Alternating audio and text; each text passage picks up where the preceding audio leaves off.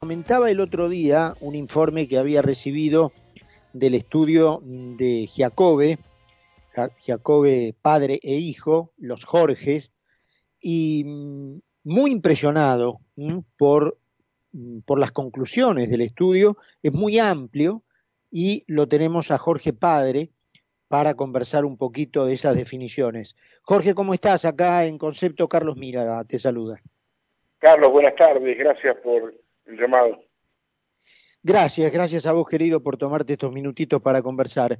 Decía, bueno, un informe amplio, eh, pero bueno, obviamente a mí me encanta lo que ustedes inventan, inventaron, esto de la nube de palabras, ¿no? Eh, y bueno, hacen simplemente, eh, tiran un nombre a los encuestados y, bueno, a mente libre ¿qué palabra les viene a la cabeza como mejor definición de ese personaje? ¿Qué pasó con la señora de Kirchner, Jorge? Bueno, es recurrente.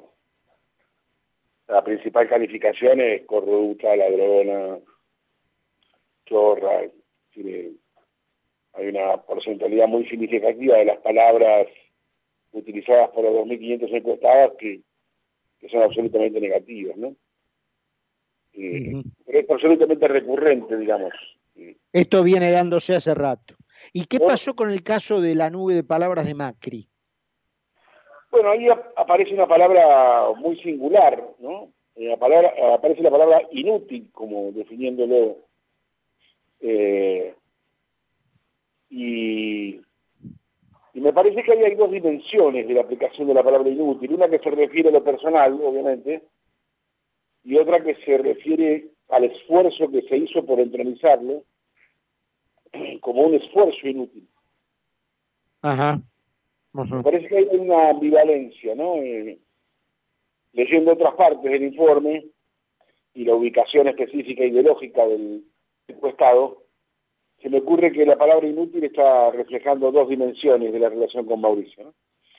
La frustración de su gestión, como un esfuerzo masivo inútil, y, la tipificación personal. O sea, como que la sociedad tuvo conciencia de lo que puso de su lado y no, y no, y no sirvió. Claro, de la frustración de la expectativa, claro, exactamente. Em, ¿Y cómo están, digamos, los porcentajes? Esta es una pregunta, digamos. Sí, decime. Quiero decir que, Carlos, perdón que te interrumpa, que estamos ante una sociedad que puede leer claramente. ¿eh?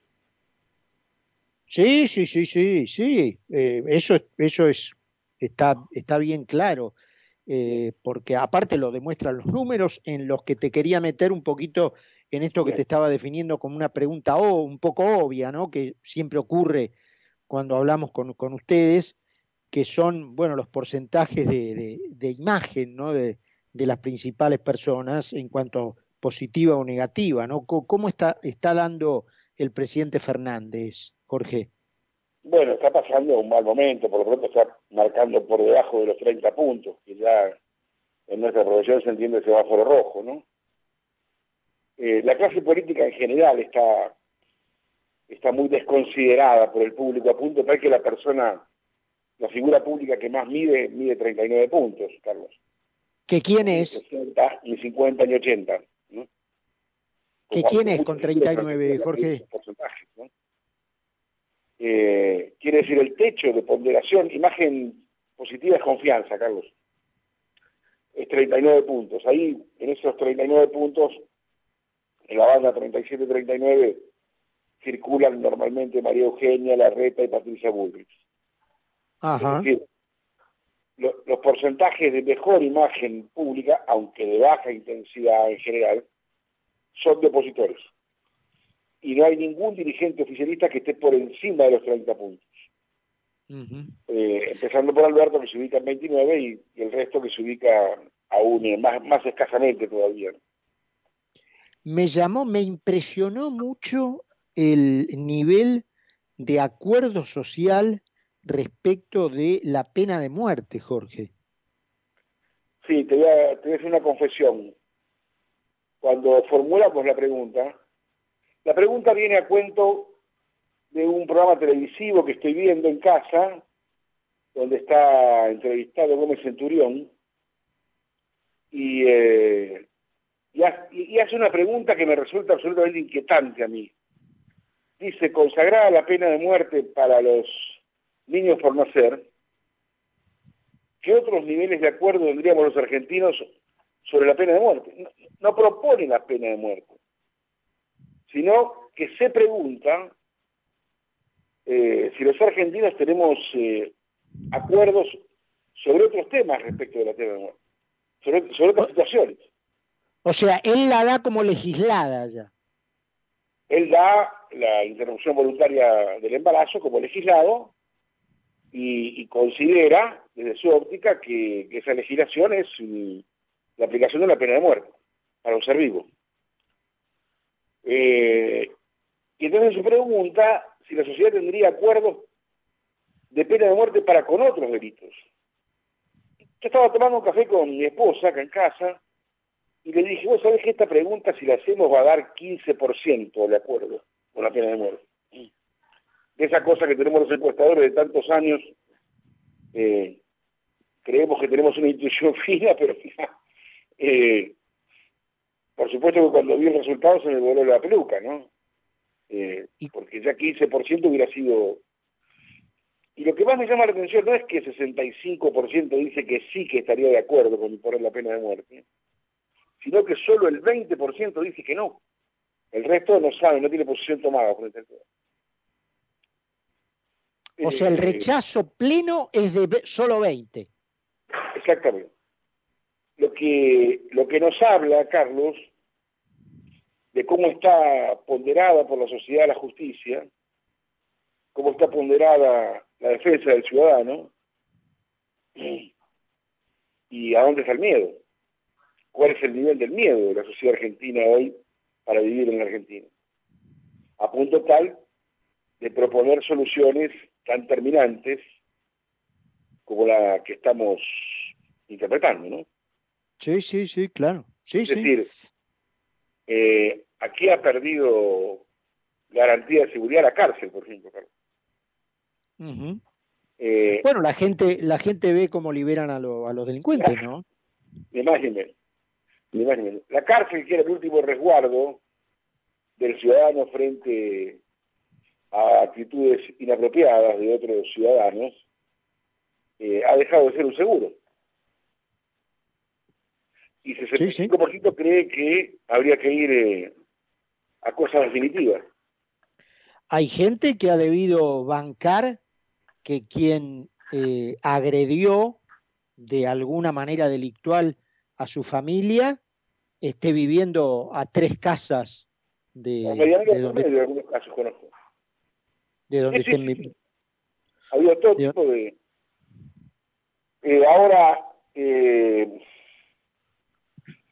la verdad que, digamos, eso lo pongo como condimento porque creo que se liberaron 4.500 presos, Carlos. Los, números que, manejamos son que se liberaron 4.500 presos antes del fin de sus condenas. No da para 65% eh, de pena de muerte, ¿no?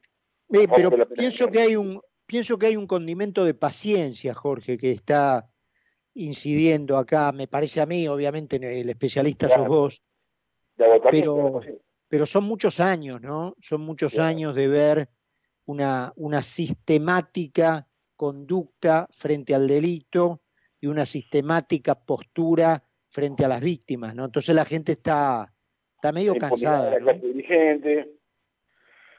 la, ausencia de sensación de poder judicial, de justicia, poder judicial hay, lo que no hay justicia en la Argentina. Eh, la liberación de los presos, eh, el desmanejo de la calle, es decir, esto está configurando una sociedad absolutamente distinta, Carlos, ¿no? Y, y nos anuncia en qué situación emocional se va a llegar a las elecciones. ¿Y, crees que el camino democrático de, las elecciones, pregunto esto con muchísimo cuidado, sigue ofreciéndole a la sociedad una vía de solución? Lo que te puedo contestar a eso es que, a ver, primero, mucha gente en la Argentina, en las encuestas nuestras, dice que la Argentina no tiene solución. Eh, ahora, cuando preguntamos por la vigencia del sistema democrático, las personas que, que irían al gobierno, al modelo, que volverían al modelo de gobierno democrático son menos del 5%, Carlos. Eh, durante años dio, uno, uno y medio, ahora está dando dos, dos y medio, es, mucho menos del 5% las personas que volverían o que preferirían volver a sistemas eh, de ausencia democrática. Y eh, vos estás viendo, no digo que esto lo contemple el estudio, ¿no? Pero ese, esa intuición que, que, bueno, que de tantos años desarrollan los especialistas como vos, eh, ¿crees que pueda haber, digamos, o que se esté formando un sustrato eh, peligroso en, en, gente que nunca antes se le hubiera ocurrido hacer determinadas cosas y que ahora esté pensando en hacer determinadas cosas? No sé si entiendo bien tu pregunta. Sí, yo no la, que, no la quiero hacer, digamos... Sí, me doy cuenta que estás eh, tratando de ser elegante, sí. Eh, estoy tratando de ser elegante, estoy tratando de ser diplomático, digamos, pero hay mucha gente, mucha, la, la inmensa mayoría de gente, que es gente tranquila, gente, gente de su casa, gente que, que jamás este, saldría a la calle para nada complicado y que a lo máximo que se ha animado es a tomar una banderita y salir al obelisco en toda su vida. Pero la continuidad de la, el agotamiento de la paciencia, eh, mm, bueno, me lleva a plantearte esta pregunta lo más elegantemente que puedo. Si vos me estás preguntando si veo delante, por delante en el, en el futuro inmediato eh, situaciones de violencia organizada? Sí. Eh, bueno, te podría contestar de, de dos maneras. O desorganizada, ¿no? ¿Cómo? O desorganizada. Eh, no sé, no sé qué peor. Que hace seis meses se presentó en sociedad a partir de algunas solicitadas y avisos y programas televisivos de vuelta a una vieja cúpula del ERP eh, que dice que, volvió a, poner al ERP, digamos, en la, escena política. Y también es cierto que hace también más o menos unos seis meses se volvió a presentar eh, una, una, parte de la vieja conducción de la agrupación Montonero, sobre todo en Córdoba, hace 15 días desfilaron con bandera, eh, estaban ahí Roberto Cirito Perdía, de 77 años, estaba Agüero, el yerno de, de Firmenich. Es decir, gente muy grande eh, que, probablemente esté tan loca como estuvo en otro tiempo, digamos. Eh, ahora, si vos me preguntás si, si yo veo situaciones de violencia colectiva inorgánicas, espontáneas, no, no las veo. Lo que sí veo es que pueda empezar a reperfilarse eh, la matriz del tipo de dirigente que vaya a ser electo en las próximas elecciones. ¿Cómo es eso? Y digamos que veo un electorado que le está prestando mucha atención a figuras muy fuertes. Eh, tipo Bernie, tipo, por ejemplo, el mejor candidato que mide en el oficialismo es Bernie en la provincia de Buenos Aires. Ajá. Eh, Patricia está viviendo muy, muy bien en, eh, dentro del PRO. Eh, la salida de Miley o de Esper de la provincia de Buenos Aires. Gómez Centurión, que hoy ya mide tres puntos. Moreno. Figuras de muchísimo carácter. Figuras que dan la sensación de que son hombres de acción más que de, más que de conversación. Eh, en, una, en un esquema geográfico imperfecto, absolutamente imperfecto, te diría que me parece que se está configurando una situación de duros y tibios.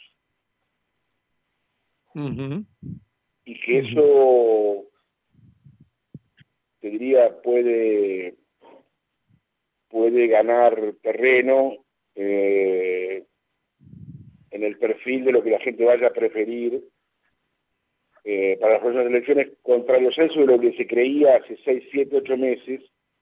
Hace 6, 7, 8 meses yo te diría, parecería claro que Rodríguez Larreta iba a ser el candidato de Cambiemos. Claro. El candidato presidencial, ¿no? Claro. Eh, hoy eso está en discusión con Patricia Bullrich, sin ninguna duda. Eh, Jorge, bueno, siempre es muy, muy, muy interesante conversar con vos un rato. Lamentablemente esos ratos, estás acostumbrado en radio, son cortos, ¿no? Sí. Pero, pero muy interesante, eh, muy interesante.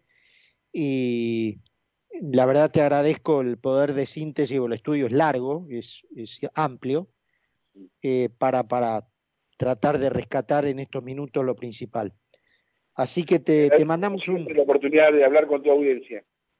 Un abrazo grandote. Gracias, gracias Carlos. Jorge Giacobbe, padre, ¿eh? con este último estudio que ha liberado eh, la consultora que fundó Jorge y que hoy, bueno, lo tiene a él y a su hijo como los principales referentes. 20 grados la temperatura, 9 menos 20. Vamos a la última pausa del programa y estamos de regreso con Carlos Poncio. Concepto 955. 955. Periodismo NFM.